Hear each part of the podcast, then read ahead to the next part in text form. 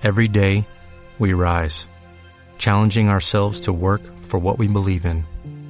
At U.S. Border Patrol, protecting our borders is more than a job, it's a calling. Agents answer the call, working together to keep our country and communities safe. If you're ready for a new mission, join U.S. Border Patrol and go beyond. Learn more at cbp.gov/careers. Bienvenidos a la tercera parte del podcast número 71 de Crónicas Gumba. A mi lado, César Flagstad. Un saludo. Emocionante. Víctor Dalos. Buenos días, tardes, noches, según nos escuchen. ¿Y quién les habla? Sergio Vargas, se ganó 81 Co. El cantante. Bien. El día de hoy, César nos trae un juego mm, un poquito perturbador, para llamarlo menos. No, no me parece. O perturbado, entonces. Ese sí sería mejor, la descripción. ¿Cómo se llama? Hellblade Senua's Sacrifice. ¿Y qué nos quedamos escuchando? Uy, perdonará mi escandinavo, pero Surtur Fight. Bien.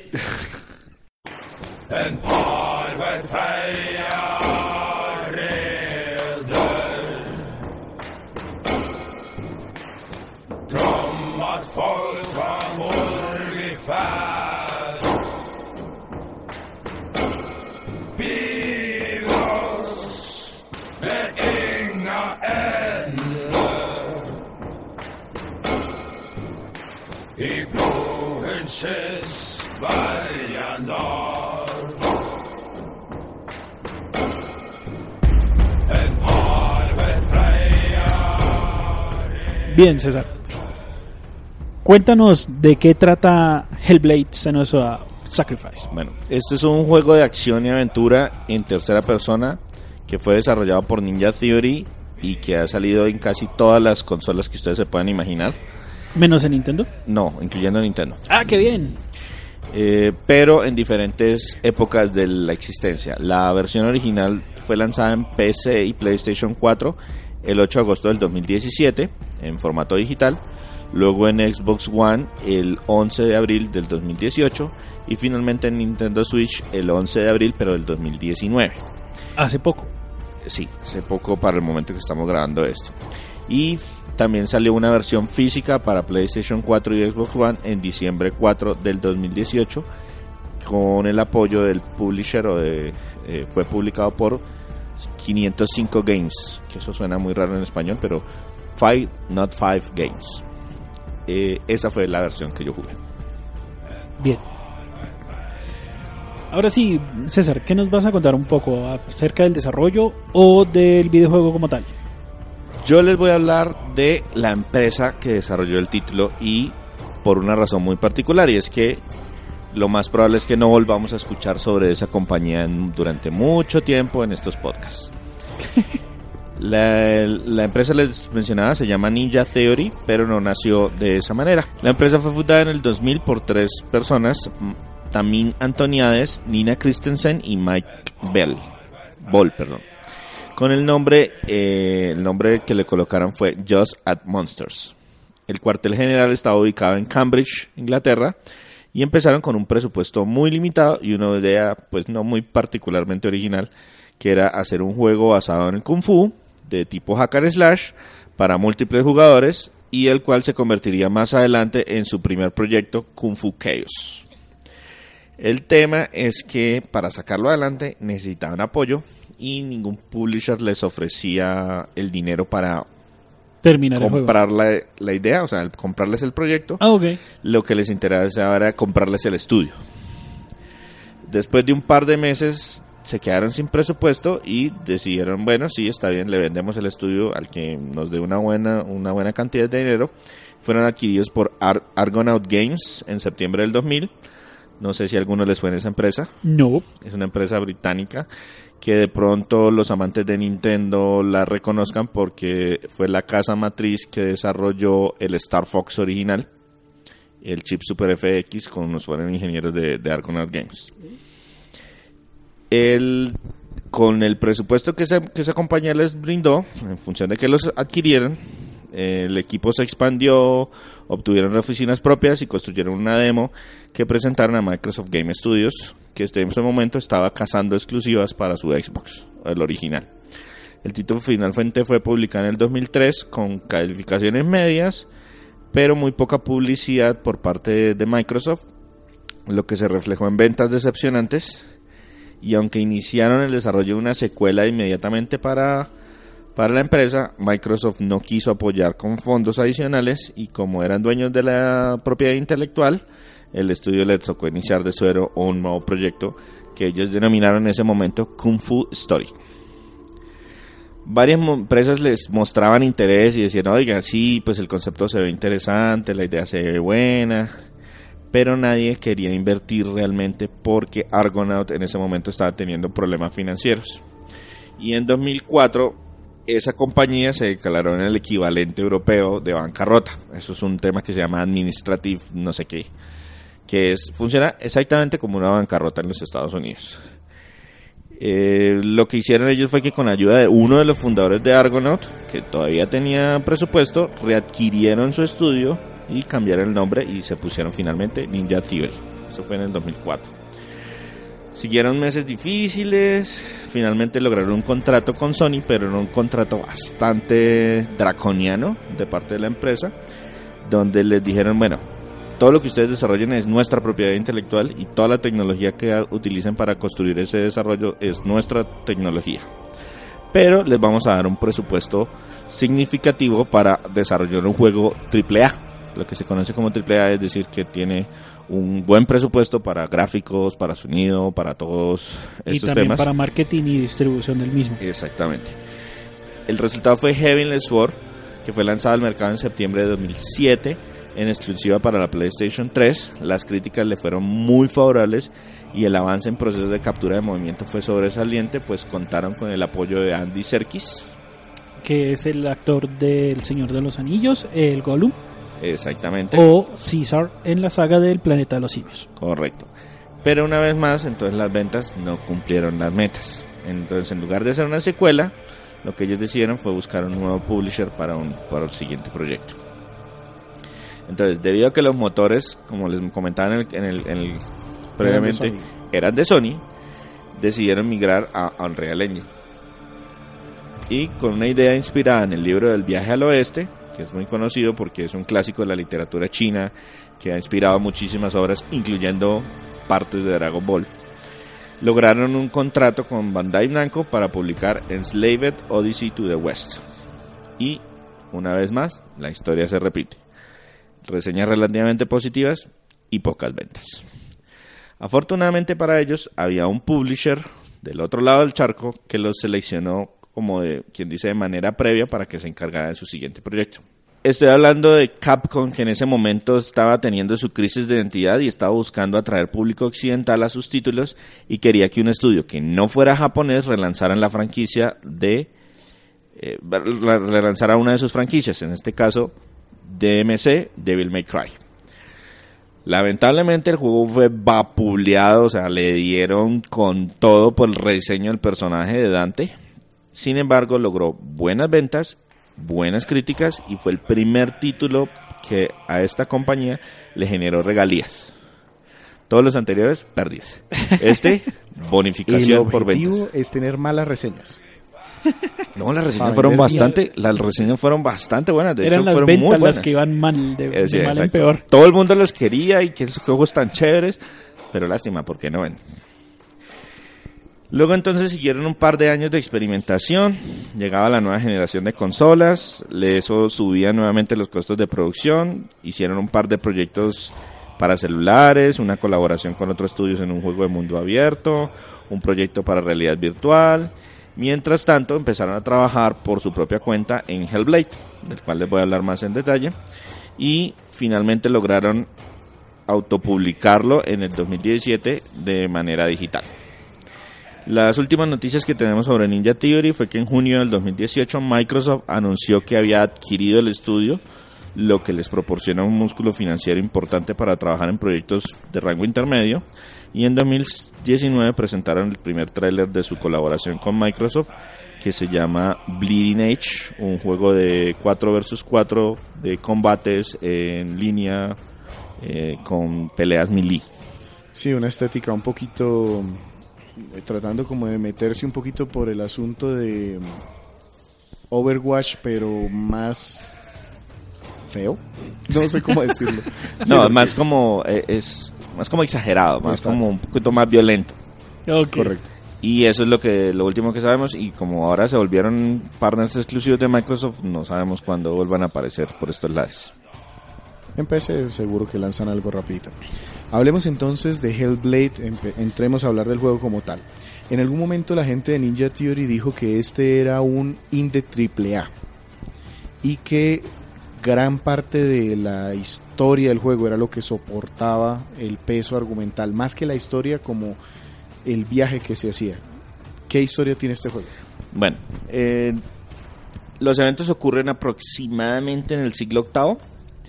Eh, nuestro protagonista o nuestro personaje se llama Senua. Es una guerrera celta, nacida en el archipiélago de las islas norteñas de Escocia. Y empezamos el juego llegando a las puertas del Helheim, que viene siendo como el infierno en la mitología nórdica. Eh, tenemos una misión muy clara y es que queremos salvar el alma de nuestro difunto, voy a decirle amante, porque pues no creo que el concepto de matrimonio, sí, el concepto de matrimonio no aplicaba. y eh, la idea es que el, el alma de, de- de- de ese amante lo posee la diosa Ela, por un tema que no les voy a explicar.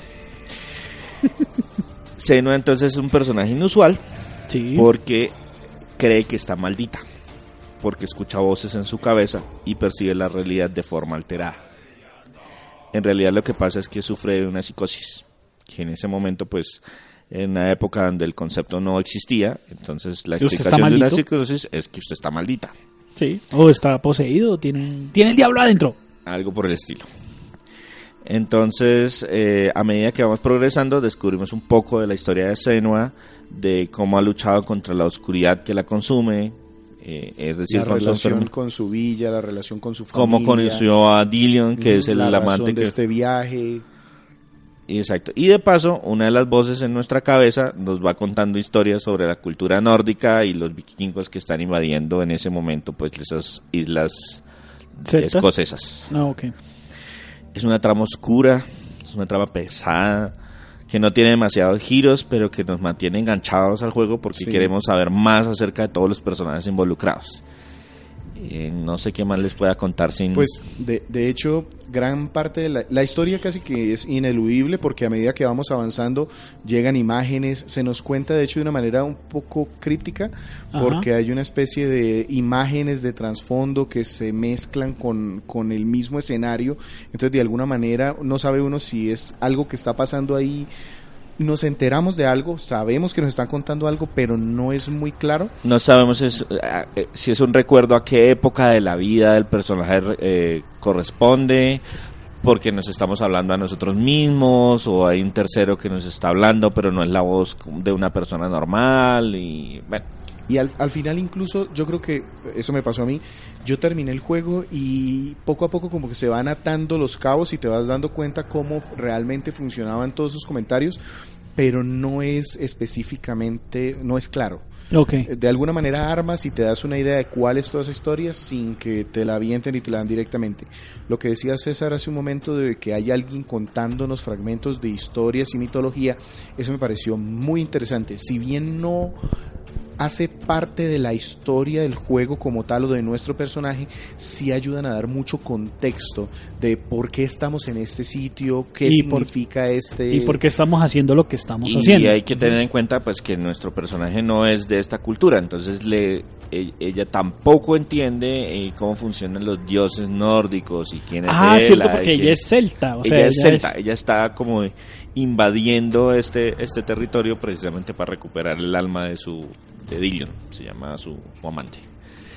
Entonces ese tema de eh, poder escuchar esa historia general para darnos ese contexto no es obligatoria, ese es un primer tema porque los se cuenta a través de unos de unos glifos que hay en unas rocas y podemos dejarlos pasar, pero yo por ejemplo me sentí obligado a escucharlos todos, a buscarlos todos para darme una mejor idea de qué es este sitio donde estoy, este foso negro en el que estoy, por qué es así y eso más o menos se aclara escuchando estos glifos. Eh, ¿Algo más para contar de la historia o la, o la destripamos muchos y continuamos? No, no, no. La idea es que esto es, una, eso es un tipo de juego que hay que experimentar, entonces ojalá la historia lo sorprenda de alguna manera. ok, listo. Pasemos a cómo se juega Hellblade. Bueno, en cuanto a la jugabilidad, eh, pues ya les comentaba que es un juego de acción, aventura, en tercera persona.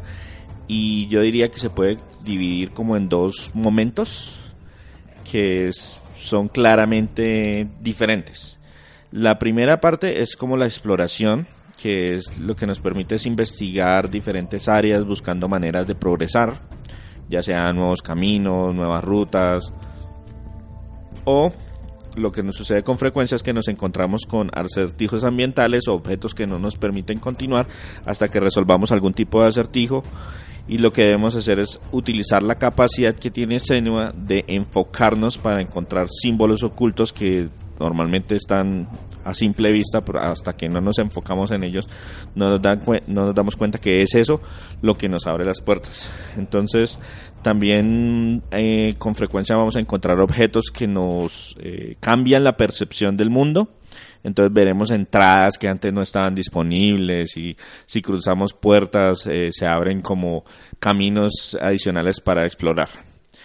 hay una parte que no les quiero destripar mucho porque está como a medio juego y es que nos enfrentamos a una, algo que se llama los retos de Odín que debemos completar unas misiones sencillas pero que juega mucho con nuestros sentidos entonces hay una parte en que prácticamente se puede jugar con los ojos cerrados porque todo juega es en función de lo que estamos escuchando. y así son varios retos que... Sí, de hecho muchos de los acertijos de lo que menciona César, que casi todo está eh, evidente, eh, está mm, dentro del juego a simple vista, la mayoría de los acertijos se tratan de eso, se tratan de en dónde me debo ubicar y qué debo ver para poder abrir el camino, para poder reconstruir un puente, para poder eh, abrir una puerta que antes no está ahí y todo se trata de dónde me hago y hacia dónde miro. Básicamente es eso. exacto. Y precisamente eso se ve reflejado en que el, personaje tiene esa habilidad de enfocarse, como de ver más cerca o de... Eh, para moldear un poco el mundo que, que, la rodea. Eso en cuanto a la parte de exploración. Ok.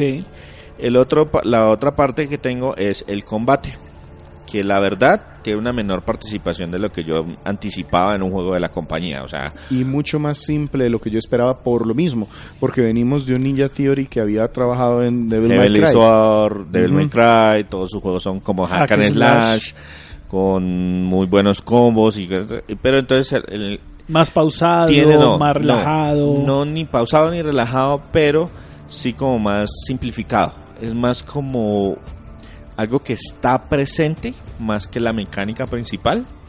Entonces yo sí esperaba un poco más de acción, pero pues igual se los describo brevemente. Tenemos ataques débiles y ataques fuertes con la espada, podemos bloquear, podemos patear para romper defensa, podemos esquivar y si bloqueamos en el momento correcto podemos hacer un movimiento de parry que lo que hace es que genera un evento en el que podemos contraatacar de manera inmediata sin peligro de, recibir golpes. Eh, adicional a eso tenemos un movimiento especial que, si que usamos usando nuestro enfoque y lo que hace es como que nos concentramos más en la batalla y hacemos que los enemigos se muevan más lento por un tiempo limitado. El juego nos da una pista, entonces algo brilla y, eso nos dice, bueno, ese es el momento preciso para utilizar el poder del focus, de concentrarnos, y eso nos permite ser muy efectivos. Eh, las voces en nuestra cabeza también juegan un papel importante dentro del combate porque los enemigos no son estilo Assassin's Creed que atacan por turnos, primero va al uno y luego al otro. Y no. aviso, te voy a atacar. Sí, y no, aquí en cualquier momento nos pueden estar rodeando si no somos cuidadosos de cuidar, de, de, retroceder, no, Ah, ok. de retroceder a tiempo y, y- y todos esos elementos. Entonces las voces en nuestra cabeza lo que hacen es que nos avisan cuando nos están atacando por la espalda. Hey, ten cuidado, hey, detrás de ti. Y según el estado de preocupación con el que nos estén hablando, sabemos qué tanta vida nos queda. Ok. Cúrate, cúrate, cúrate, cúrate. No hay forma de No curarnos. forma. No. No, no hay ninguna forma de Y el curarnos. juego nos amenaza al principio diciéndonos que si morimos muchas veces es posible que perdamos el avance del juego y haya que volver a empezar nuevamente. Uy. Permadeath. Sería la, la mecánica, una mecánica de permadeath. La ventaja es que si nos tumban dentro del combate, eh, la muerte no es instantánea. Lo que tenemos ahí es como algunos segundos para que presionemos botones como unos desesperados y nos recuperemos antes de que los enemigos nos hagan un remate de alguna manera. Y el juego eh, no es real- no es una no es muy difícil. No. El Es, juego incluso eh, nos ofrece varios niveles de dificultad para ajustar y yo tuve que empezar a jugar mucho con eso porque encontré bastante aburridor el sistema de combate en el nivel normal. Era, era extremadamente predecible en dónde me tenía que hacer, cuándo debía dar el golpe, cuándo hacía el bloqueo. Eh, si llegaba un personaje con un escudo, yo ya sabía, ok, a este sencillamente lo esquivo y le doy una patada y se fue los pongo en línea para que no me rodeen y apenas yo los pongo en línea, el que está atrás no avanza más, se queda ya paradito atrás, yo puedo derrotar a este, Exacto. entonces era muy predecible en el momento que empecé a jugarlo. Y cuando aumenté la dificultad tampoco mejoró eso, lo único que cambió es que ya los golpes que me daban eran mucho más fuertes, entonces ya uno o dos golpes me tumbaban y no más de eso. Y lo otro que juega ahí en contra es que tampoco hay una gran cantidad de enemigos. Entonces el mismo aspecto del enemigo define su modo de ataque y la estrategia que tenemos que usar para derrotarlos. Entonces está el enemigo básico que tiene una espada, el enemigo que tiene un escudo y un hacha, y el enemigo que tiene dos hachas, y el enemigo que tiene una espada gigante. Entonces cada uno ya sabe uno de qué manera debe esquivarlo y este. Hay un tema adicional que hay que mencionar que aplica tanto para el combate como para la exploración y es que el juego carece completamente de HUDs. El término en inglés es Heads Up Display o una interfaz visual que nos indique eh, la cantidad de vida o la posibilidad de hacer golpes especiales o Es algo. como si estuviera viendo una cinemática todo el todo tiempo, el tiempo. todo el tiempo y no hay nada que Y- nos diga aquí se puede saltar, allá está el objetivo y cosas por el estilo. Y aquí hay una cosa y es que nuestro protagonista, Hel, eh, Senua en este caso, tampoco cambia a lo largo del juego. Es decir, ni sus habilidades mejoran, ni se modifican. En el combate es exactamente el mismo y la exploración es exactamente la misma desde el principio hasta el final del juego. Solamente hay un cambiecito como hacia la mitad del juego, pero es muy muy muy pequeñito si lo comparamos con otros que permiten progresiones o, o creación de habilidades y adicionales. Algo que juega a favor y en contra de que no exista HUD es que tampoco hay tutoriales. Ok. O sea, eso de que eh, y ahora esquive con, la, con el botón, no, suerte. Ahí las voces le dicen, hey, deberías esquivarlo, pero no le dicen a uno cómo. Entonces, yo personalmente descubrí el poder de, de, tener- De enfocarse. no, de enfocarme cuando llego en el segundo jefe. Sí, a mí también me pasó eso. Ok, Yo- eh, bueno, yo- yo- les iba a preguntar, ¿qué son, cómo están los jefes acá? No, no son muchos, eh, pero sí hay una buena variedad. Y de alguna manera, por ejemplo, los primeros no varían mucho su forma de ataque y su comportamiento de los guerreros normales, de los enemigos normales. Ya cuando pasamos la mitad del juego, ahí sí ya empiezan a aparecer un- cosas un poquito más raras. Sí. Y lo otro que no podemos tener en cuenta mucho y es que cuando no estamos en combate las voces tampoco nos dicen 100% la verdad. Entonces esas ¿Cómo voces, es eso? Pues, Corre, eh, te están persiguiendo y no está pasando nada. Uy, qué locura.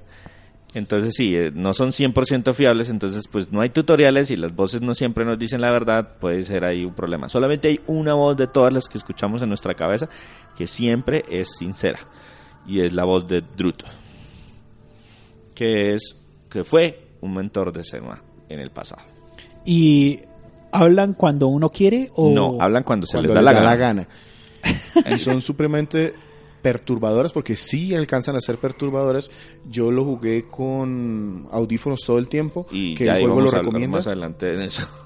Y, y de hecho eso afecta la jugabilidad por lo que te digo. Es decir, en algún momento dicen mira para allá o no mires para allá y O es entonces... una trampa y no es una trampa o, o sí. o sí. Entonces, no, no, no sabe uno si, si creerles o no creerles. Entonces, pues no hay un tutorial tampoco. Entonces, tampoco sé si me están diciendo lo que me deberían decir o no. Ok. bueno, ¿algo más para el aspecto jugable del, de Senua? No, creo que no hay mucho más para mencionar. Los, ah, solamente para cerrar, le- les hacíamos mucho énfasis en el tema de que los acertijos son ambientales, son de poder resolver y enfocarse. Entonces eso también hacía que, en mi caso, durante mucho tiempo estuviese más que buscando o explorando, mejor dicho, la exploración se me convirtió en tratar de ver cuál es el punto del siguiente acertijo. Y la estructura del juego también va muy de puerta en puerta. Entonces, una vez logro abrir una puerta, ya sé, aquí se acabó todo lo que hay que hacer en este espacio, siguiente escenario. No está dividido ni por capítulos ni nada por el estilo, sencillamente como las puertas que me van bloqueando el avance. Tratan de darnos como una eh, falsa libertad Ok. yo puedo explorar o abrir puertas en diferentes órdenes, pero al final mm, Igual no- hay que abrirlas todas. exactamente. Entonces no tiene mucho peso cuál escoja antes o después. Ahora sí, pasemos a la parte de gráficos de, de Hellblade Senua. Bueno, eh, teniendo en cuenta que el presupuesto del juego eh, no es así el más alto que, que en, la, industria de los videojuegos, eh, el título se ve impresionante. Es un estilo bastante realista y a pesar de que muchos eh, elementos son extraídos de la mitología nórdica y que hay evidentes distorsiones en la realidad ocasionados por la, por la enfermedad de Senua, uno ve el nivel de detalle de los escenarios, eh, todo el manejo de texturas es impecable, el tema del agua, todos los efectos que se agregaron son muy detallados. La captura de movimiento de la protagonista de Senua es sobresaliente. Cómo se mueve, cómo salta, cuando entra, cuando debe caminar en el agua, cuando debe caminar por un puente angosto, cuando se cae debe levantarse. Tiene todos esos detalles de, tú sientes el dolor de ella al caminar en un pantano o, al caerse desde un risco, cosas, todo lo está muy bien reflejado, artísticamente está muy bien dirigido tiene algunas fallas, tiene algunos pecados, repite de pronto escenarios y digamos que esto también lo refuerza este tema mental que ella tiene, en donde no sabes realmente si estás dando vueltas o no, pero sí puede llegar a pecar en algún momento de hombre, otra vez otra casa, oh, listo. Eh, eh, hablando acerca del tema de la captura de movimiento, pues lo que les mencionaba, Ninja Theory ya había trabajado con Andy Serkis y Sí. habían desarrollado mucho su tecnología de captura de movimiento. Aquí otra vez les tocó reinventarse, reinventar la rueda. Sin embargo, pues la ya gente que ya tenía, conocimiento. la, la gente que ya estaba ahí conocía y ellos crearon una, una mecánica como una tecnología que lo que les permitía que eran los actores eh, filmaban con su traje de captura de movimiento y sus puntos de, de- de- de seguimiento de la, de la- de la- del movimiento facial e inmediatamente podían ver el resultado de su trabajo. Entonces, no era que, ay, sí, tenemos esto y dentro de una semana tenemos el Pase a modelo listo. postproducción y luego. Exacto, no. mapeo. Inmediatamente se veía el resultado y les decía, no, no, esta toma no funciona, hay que hacerlo de esta nueva forma. Y la actriz que hizo el papel de Senua era una completa novata, era una fotógrafa que trabajaba para el estudio y le dijeron, venga, Usted haga como que tiene el líneas". perfil, usted como que tiene el perfil no, físico. no, no, no, no, no. Le dijeron, venga, pruebe esta herramienta técnica mientras contratamos a alguien. Y lo empezó a hacer eh, con mucho éxito. Tanto que le dijeron, no, ¿sabe qué? El personaje es usted, quédese. Quédese, quédese, ya, yo, yo me encargo. Súper bueno. Entonces, otro tema es ese, el diseño de los mundos del mundo eh, fue recibió mucho más atención de lo normal debido a que no hay más personajes, o sea, estamos hablando de que hay cinco, seis tipos de enemigos diferentes y está Senua y no hay más personajes, no hay que concentrarse en tanto modelado y aprovecharon O sea, ese- volvamos rico el mundo que está pasando alrededor. Exacto. y a Senua. Cuando hacen el close-up al rostro de Senua, el brillo en los ojos, sus facciones desencajadas, eh, ves la el temor. pintura en la cara, Está porque está muy bien- bien logrado. Y sobre todo que hay muchos cambios que acentúan esos cambios de ánimo. Entonces a veces tiene pintura, a veces no lo tiene, a veces la cabeza está ensangrentada y, y todo eso le aporta mucho al momento que estás viviendo. Utilizan con otros personajes esas voces un truquito. Sí, y es que, ahí ahorraron, ahí se ahorraron unos dólares, lo que hicieron fue grabaron a las otras personas en videos reales con trajes y en lugar de modelar personajes para que no tuvieran que gastar esos recursos adicionales y el tema es que como los utilizan en recuerdos, utilizan efectos postproducción para que se vean borrosos al fondo, entonces, en metidos con realidad es una un visión. video. O sea, ahí no hay modelación, ahí no hay polígonos, es un video que te están poniendo, pero que le ponen tantos efectos que te hacen entender que eso no está pasando ahí, es un recuerdo. Y ahí se... Pero no, no desentona, porque finalmente No, estamos afortuna- hablando. Afortunadamente no. Estamos hablando de que es un juego que trata de emular un poco la realidad. Y pues si estos videos son grabados bajo esos, a pesar de que tienen lo que come- comentan, porque solamente estoy viendo un, un gameplay, no se ven tan mal.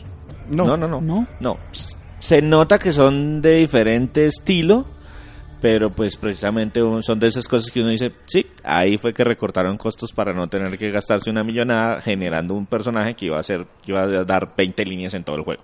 No, y hay cositas que se reutilizan mucho, como les decía. Entonces, las puertas, hay un montón de puertas que son igualiticas en este escenario y en el escenario 10. Hay glifos puestos en los muros, son iguales. Hay colgandejos puestos en cuerdas en el bosque, son muy parecidos. Entonces, hay mucho detalle, pero sí yo eché en falta algo, un poquitico algo de variedad.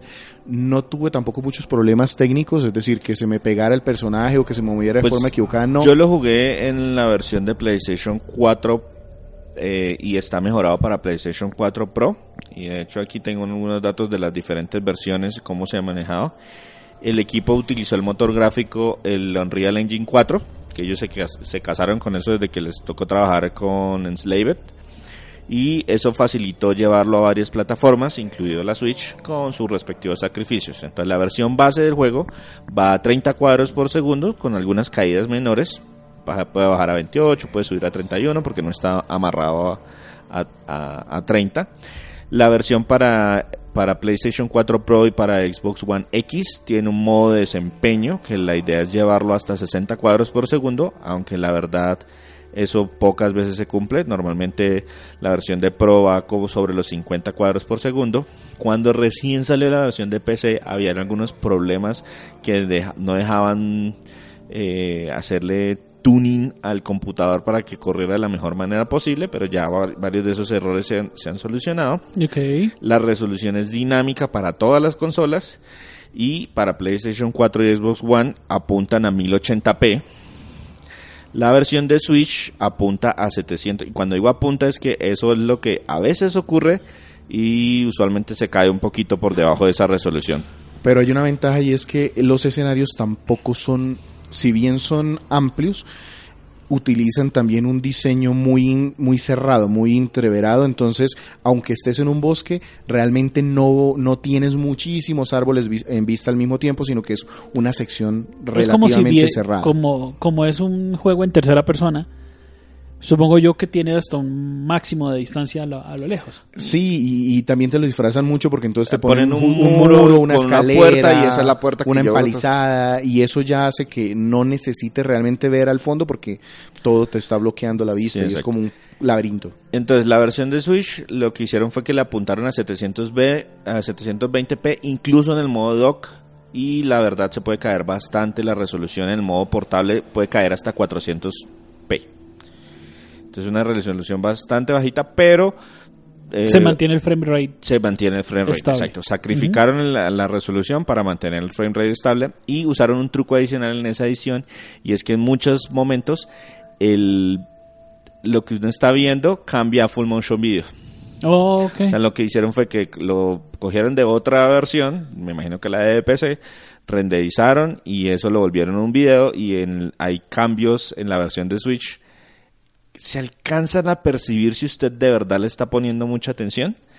Y hay el salto de que, ah, ya no estoy en el motor de juego, sino que me está mostrando algo Una renderizado. Ajá. para que para no tener que... Por ejemplo, Sacrificar tengo en que subir una escalera. Entonces esa subida de la escalera realmente lo que tú estás haciendo es presionando un poco hacia arriba porque incluso ni siquiera hay que hacerlo continuo. Entonces ese último pedacito te lo terminan y Con ya, tú sigues adelante. Ok. Exacto. Eh, César, cuéntanos un poco del apartado sonoro del juego. Bueno, primero voy a hablarles un poquito de la música. La música fue compuesta por David García Díaz y Andy La, upale, la Plegua. ¿Latinos? No, ambos europeos. Uno, de hecho, es el nombre artístico de un compositor de música pesada.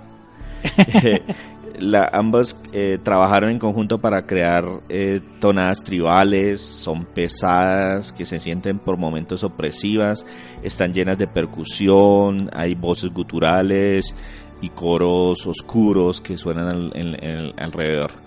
Está muy bien ambientada, se siente ese aire nórdico y esa inspiración celta Ajá. muy europeo, muy de, de instrumentos que uno diría, sí, ese es el tipo de tambores que hubieran sonado en el siglo VIII. Pero no es la estrella del sonido. Exactamente. La estrella del sonido es de hecho la edición, que es un trabajo genial, espectacular. El mismo juego desde el principio le dice a usted, oiga, esto use audífonos. Y de verdad, muy, muy, muy recomendado que lo jueguen con audífonos. O en caso de que no tengan audífonos, yo lo jugué en mi casa con mi con, eh, conectado a mi amplificador de sonido que es eh, 5.1 porque ellos hicieron un trabajo de audio, ¿cómo se llama? Bioaural. Sí, que te detecta no, no solo la dirección de las, de la, del sonido, sino el movimiento y el, el- como la intención. Es decir, empiezo aquí, termino acá para tratar de desconcertarte y alcanza a dar vértigo. O sea, es decir, eh, eh, la mezcla de sonidos te puede llegar a desubicar. Eso es un juego- empieza el sonido desde el lado izquierdo muy bajito y se siente, se siente que va aumentando y pasa al y pasa al, al- al parlante derecho con un sonido Ajá. fuerte. Exacto, pero más que el, audífono, entonces uno siente, por ejemplo, las voces, las voces interiores que escucha Senua, las furias que ella llama, uno es- escucha que la voz le empieza a decir algo en el oído derecho y luego de repente aparece en el oído izquierdo y aparece atrás o está adelante o no sé qué. Es Es desorientador. desconcertante. Y es un juego diferente con sonido y sin sonido, porque en algún momento yo empecé a jugar ahí en, en mi habitación y, y pues para no poner problema yo dije, bueno, le voy a bajar el sonido para, para ponerlo acá y tuve que parar y buscar mis audífonos porque el sentimiento se pierde. Sí. Realmente el juego como exploración, solamente exploración, bastante resulta simple. pero cuando ya le agregas todo este diseño de sonido, Ok. ya gana enteros. Ok, entonces recomendadísimo, jueguelo con sonido y preferiblemente con audífonos. No es agradable. Es, de hecho, es desagradable. Pero en el buen Pero sentido. eso es, pa- eso es parte de la experiencia. Es parte de la experiencia. Ok, ok, ok, ok. Bien. Y en el aspecto del habla de los personajes. del- Nuestro personaje habla mucho con ella misma. Es un Eh, monólogo. Las voces, no, y también cuando están todas estas lecciones que nos están dando, eh, tiene muy buen nivel, está muy bien actuado, se siente la intención tanto de darnos una lección como de hacernos sentir mal o querer lastimarnos cuando nos hablan. Hay un par de personajes, de personajes que repiten voces, pero con acentos diferentes y con diferentes tonos, precisamente para dar a entender que, oiga, parece que estoy escuchando al mismo, pero realmente no es el mismo. Entonces todo eso juega. Conocemos varios personajes a través solamente de su voz porque nunca los vemos en la historia, pero en algún momento nos hablaron y cuando estamos recordando esos em- eventos, ellos hablan y no tienen acentos tan marcados precisamente porque pues no sabemos exactamente cómo, cómo sonaban en esa época las personas. Ok. Bien. ¿Algo más que le puedas agregar a Hellblade? Ah, Yo tengo de pronto una cosita y es que este juego viene también con un documental integrado ahí mismo y tú lo puedes ver eh, a medida que avanzas en el juego. De hecho, muy recomendable verlo después de haber terminado, porque Claro. te destripa varios temas de la forma como lo hicieron, te puede llegar a arruinar el juego si, si ya sabes cuál es el truco. Y en parte esa fue una de las razones por las que decidí hablar de Ninja Theory y no del juego como tal, porque el desarrollo del juego ellos lo explican un poco dentro del mismo documental del juego. Y ahí mismo en el, en el documental le dice, hey, este documental cuenta algunas partes adelantadas de la historia del juego, si tra- por favor termine este juego antes de ver esta, este video. Solamente un, un punto que yo quiero resaltar de ese documental es que el tema de la mm, no es demencia, es una eh, Psicosis. psicosis, lo tratan en este documental y digamos que me aclaró a mí después de jugar el juego, el ver el documental me aclaró algunas cosas. Y el hecho de que se documentaron desde el punto de vista médico de cómo funciona la, La psicosis. la psicosis y esta, esta enfermedad. Eh, Ya no me esa- siento ese, solo en el ese mundo. tema de, des- de desorientarme el sonido tenía una razón de ser y empieza uno a entender también a, a algunas situaciones de esta persona que son muy aplicables a la vida cotidiana. Sí, igualmente, según lo que alcancé a ver al inicio del juego, te explican ahí como de que, oiga, es que esto es un tema de psicosis, no sé qué, como para qué. Bastante interesante, me dejaron picado del juego. Bien, César. ¿Qué nos quedamos escuchando antes de dar lo bueno, lo malo, lo feo de Hellblade? Vamos a escuchar el tema que se llama Hela.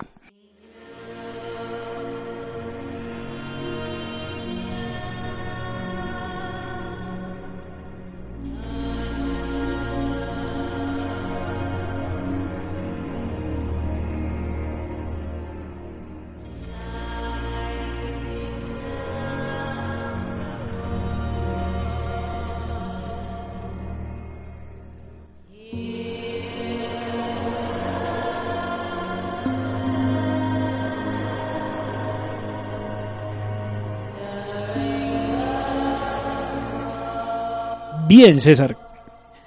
Para ti, ¿cuál es el aspecto positivo de Hellblade Senua's, Senua's Sacrifice? Bueno, para mí tiene bastantes puntos para resaltar. Primero, la historia. La historia es sencilla, pero engancha. Eso es, eh, uno quiere seguir conociendo más acerca del personaje, más de las cosas que vivió unos años atrás, cómo terminamos ahí tratando de rescatar el alma de, de, de Dillion. Todo ese tema es, eh, es bien entretenido y bien enganchador. A mí más que la historia como tal, me gustó más la forma de contarla. Eh, Como, cómo nos meten en esta psicosis, eso fue lo que a mí más me gustó realmente. Bastante de- novedoso entonces. de, de, de pronto no sé si novedosa, sino efectiva. El hecho de te muestro este video, te pongo estas voces, te cuento esta historia. Todo eso me parece que fue una forma interesante de, de contarla.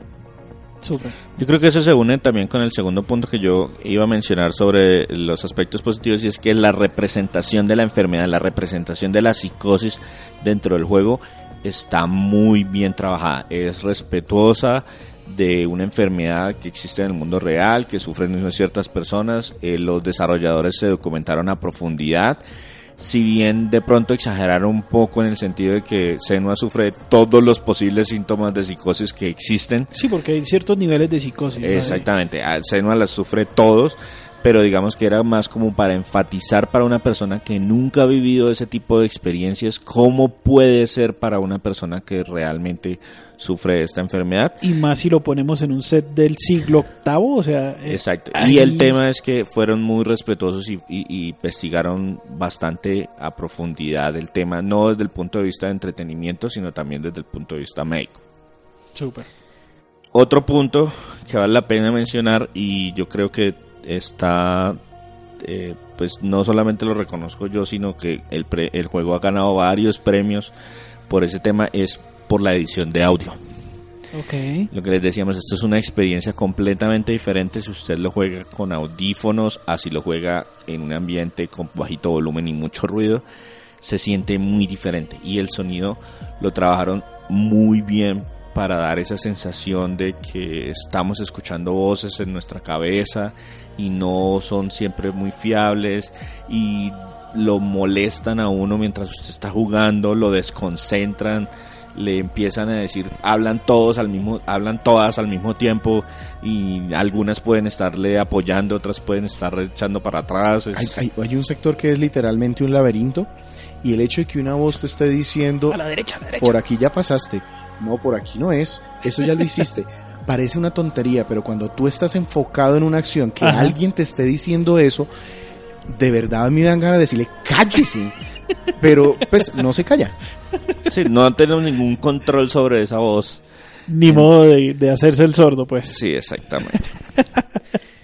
No, súper. Bien.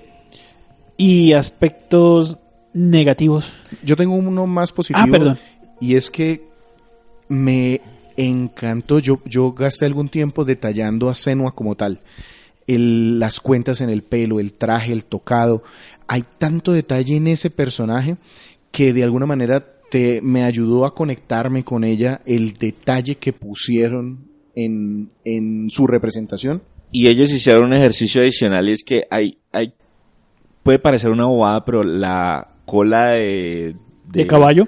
De caballo con dreadlocks que tiene, con... Las cuentas. Con rastas, eh, le hicieron captura de movimiento. Ah, ok. De tal manera que cuando ella se mueve, la, el, La el cresta se pelo mueve. se mueve. de la manera. Entonces, no tenían el, la- la- el presupuesto para hacer que cada hebra de cabello se moviera de acuerdo al como sopla el viento. Pero, pues, lo que sí hicieron fue que toda la cola, eh, toda el- la El rasta del cabello. se mueve de manera consistente con el tipo de movimiento que ella está haciendo. Además que el trabajo notable en la captura de movimiento es bastante fluido. O sea, no se ve que, que hay cortes de, de, de, de Sí, personajes. las animaciones las, tra- las trataron de pegar bastante bien. Exactamente. Bien, ahora sí. No todo es perfecto. No. ¿Qué nos puedes decir de los aspectos negativos de, de yo tengo yo tengo un tema y es que eh, por rato se siente muy repetitivo. Y en, en- se siente muy repetitivo en varios elementos. Primero varios de los acertijos son más o menos el mismo acertijo. Es decir llego a una puerta y hay tres eh, runas que tengo que buscar dentro del ambiente y entonces mi misión es buscar las runas dentro del ambiente. Y llego a la siguiente puerta y es otra vez dos otras runas y buscar las runas dentro. Que Y le sí- meto un combate ahí en el medio. y luego entonces me, fue- me- llego a los puntos en donde son combates y el combate es más o menos lo mismo. Pues lo que van cambiando es que bueno primero me salen de a un enemigo luego me salen en grupitos de dos luego me salen en grupos en que van cambiando el tipo de enemigo. Entonces viene uno con espada y viene luego uno uno con espada y uno Ahora con les cambia un poquito la textura, eh, pero realmente sí, yo también lo tengo dentro de lo negativo. Tengo los combates con los enemigos son repetitivos, las mecánicas son pocas, los puzzles son repetitivos, con el agravante de que el juego en sí no es muy largo. Es un juego que a mí me tardó unas 6, 7 horas, no, no, no Oh, más más o menos el tiempo. Es más o menos el tiempo para terminarlo, precisamente porque... Y como no hay una progresión real del personaje, entonces pues con lo que usted empieza, es con lo mismo que termina. Ok. Ese sería como el punto negativo. Ok. ¿Y el punto feo, si es que existe en este juego? Bueno, yo tengo dos temas que, que quiero mencionar en los, en los feos, esas cositas que me molestaron, pero que no necesariamente arruinan la experiencia. Una es que el juego se siente corto.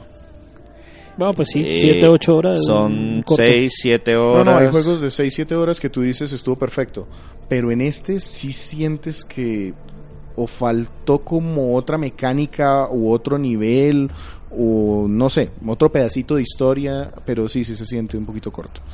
No es malo porque pues al final termina uno sintiendo que es un Calidad. juego. O sea, sí, calidad. calidad. Son, son seis horas Calidad. de calidad, pero pues me hubiera gustado que me diera un poquito más. Y lo otro que me parece feo fue lo mucho que se demoró en salir en formato físico. El juego fue lanzado en el 2017 en formato digital para PC y para PlayStation 4 y la versión física para esos dispositivos estuvo disponible el diciembre del 2018, casi un año y medio después y al punto de que las personas que querían coleccionar ya muchos se habían rendido de que el juego iba a salir en formato físico y pues en alguna de esas muchas promociones lo habían comprado en formato digital y pues esas copias físicas no sé qué también les haya habido en ventas. Yo tengo otro puntico feo que para mí fue feo y es que en algunas partes del juego sentí una longitud abusiva o muy larga en recorridos en donde no había nada que hacer. Eh, entraba por la puerta y recorría un espacio y recorría un espacio y yo no hacía nada, ni las voces me hablaban o si me hablaban tampoco decían nada relevante. Entonces, y me pasó varias veces.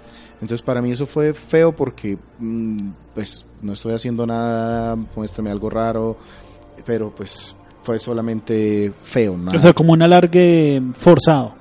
No necesariamente, sino por ejemplo, yo entiendo el, el- en ese momento. Hay una parte en que llego, derroto a alguien y me tengo que devolver a cierto punto. Y en el camino de regreso No hay nada. Yo ya lo recorrí todo, ya eliminé todos los enemigos, ya no pasa nada. Entonces simplemente estoy caminando de regreso. Y las voces no te dicen estás caminando de regreso. No, pues A veces dicen algo, pero no es nada relevante. Ok. Bien, César, si el juez Goomba tuviera que darle una calificación a Hellblade Senua Sacrifice, ¿qué calificación le daría el juez Goomba? Yo creo que esto sería un comprable. Eh, la ventaja de que el juego, la ventaja del juego es que a pesar de que es corto, también siempre ha estado a un precio reducido.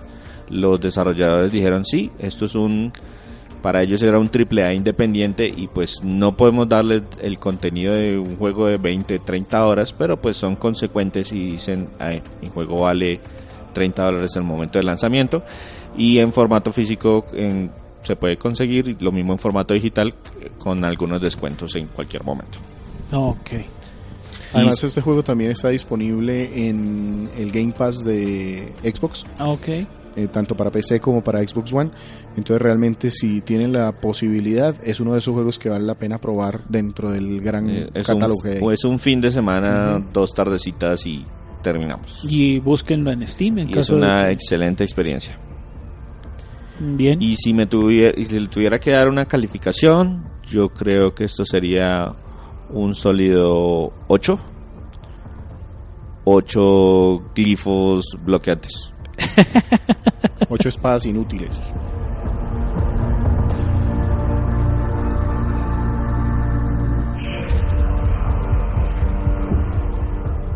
Antes de despedirnos, aprovechamos para recordar que se ha publicado en nuestra página. César tiene por ahí.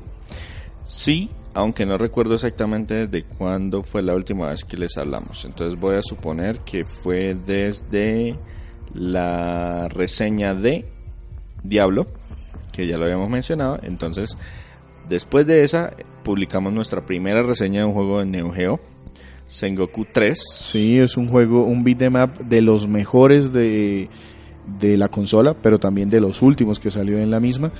Tenemos tres personajes recorriendo las calles modernas, de una, eh, defendiéndolas de una amenaza medieval japonesa. Muy bueno, me gustó mucho. También hicimos un experimento y publicamos nuestra primera reseña de un contenido descargable. Ese Es fue- que no nos cabía para un podcast y Sergio dijo, yo quiero escribir. Sí, entonces, pues, manifiéstate Sergio y escribió la reseña de Assassin's Creed Unity Dead Kings, el contenido descargable que regaló Ubisoft a manera de, Disculpa. de disculpa por los, los problemas de la versión base de- del Assassin's Creed. Perdón. Lo iba a cobrar, pero todo... y pues parece que es un contenido descargable bastante interesante. También hicimos la reseña de Karateka para pues hicimos la, la, la reseña sobre la versión de PC, la versión de DOS que se lanzó en 1986 a pesar de que el original fue desarrollado para Apple II en 1984, pero pues esta fue la versión que realmente nosotros jugamos hace muchos muchos años y es un juego de es como un predecesor de los juegos de pelea, pero también es un predecesor de los juegos de beat 'em up, porque con la misma barra de energía vamos enfrentando a varios enemigos, solamente que los enfrentamos uno a uno y en un combate más o menos parejo. Ese juego corría en gráficas de 16 colores, pero tenía utilizaba una, una técnica de, de animación muy muy muy interesante que se llama eh, con base en rotoscopía y eso hacía que la que para la época se viera muy muy bien animado. Y pues posteriormente el mismo desarrollador Jordan Mercer eh, y- a- utilizaría la misma técnica para trabajar en un clásico de clásicos que fue Prince of Persia. Y por último, también tenemos publicada la reseña de uno que nos estábamos debiendo desde hace rato, Teenage Mutant Ninja Turtles 4, Turtles in Time, un juego beat 'em up. No, pero Sergio si va a tararear todas las canciones. este es un, Apple, 3M. es un juego de 'em up eh, que está basada en la versión de arcade, pero pues que tiene unos cambios bastante interesantes para la versión de SNES, que le saca bastante provecho también a esas a las capacidades técnicas de la consola. Technodrome, Let's Kick Shell. Demonio, le metí muchas horas a ese juego. Nuestro podcast se publica de manera semanal en iTunes, iBox y Tuning Radio. También en nuestra página de internet www.cronicasgumba.com, donde aparte de nuestro podcast también encontrarán de manera semanal nuestras retro reseñas de videojuegos en diferentes consolas y formatos. Recuerden nuestras redes sociales www.facebook.com slash crónicasgumba y nuestra red social también en Twitter arroba crónicasgumba. Conmigo estuvieron César Flagstad, Un saludo para todos. Víctor Dalos Gracias por escucharnos cualquier día que haya sido este. y quien les habla, Sergio Vargas, Segan81. Co. Hasta pronto.